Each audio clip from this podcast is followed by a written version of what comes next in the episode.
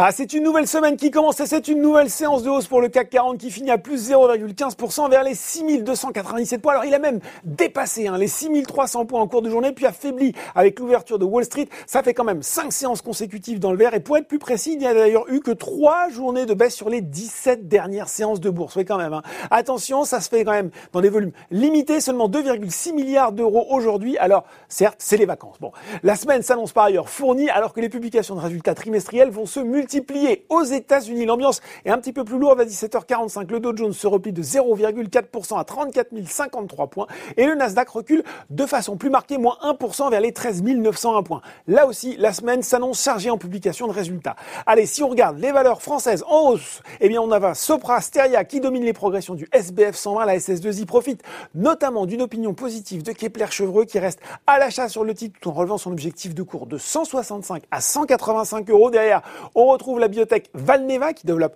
un vaccin contre la Covid-19, suivi de Virbac et Lagardère. Et puis sur le CAC 40, c'est Worldline qui s'impose.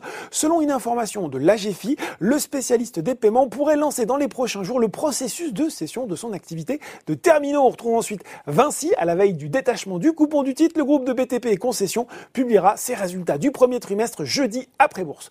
Côté baisse, cette fois-ci, Forestia bien est resté sur le bord de la route aujourd'hui. Au premier trimestre, l'équipementier automobile a pourtant réalisé un chiffre d'affaires de 4 milliards d'euros de 12,2% à périmètre et taux de change constant au-dessus des attentes. Il a par ailleurs confirmé ses objectifs annuels en l'absence d'un nouveau confinement de grande ampleur, tablant ainsi notamment sur un retour de la marge opérationnelle à environ 7%. Mais, les investisseurs ont pris euh, des bénéfices sur un titre qui grimpe de 50% depuis un an. À noter également le repli d'un autre équipementier auto, Plastique Omnium, sur le CAC 40, prise de bénéfices aussi sur ST Micro et Publicis, mais là aussi, hein, le groupe de publicité ainsi la deuxième meilleure performance de l'indice depuis le début de l'année derrière Saint-Gobain.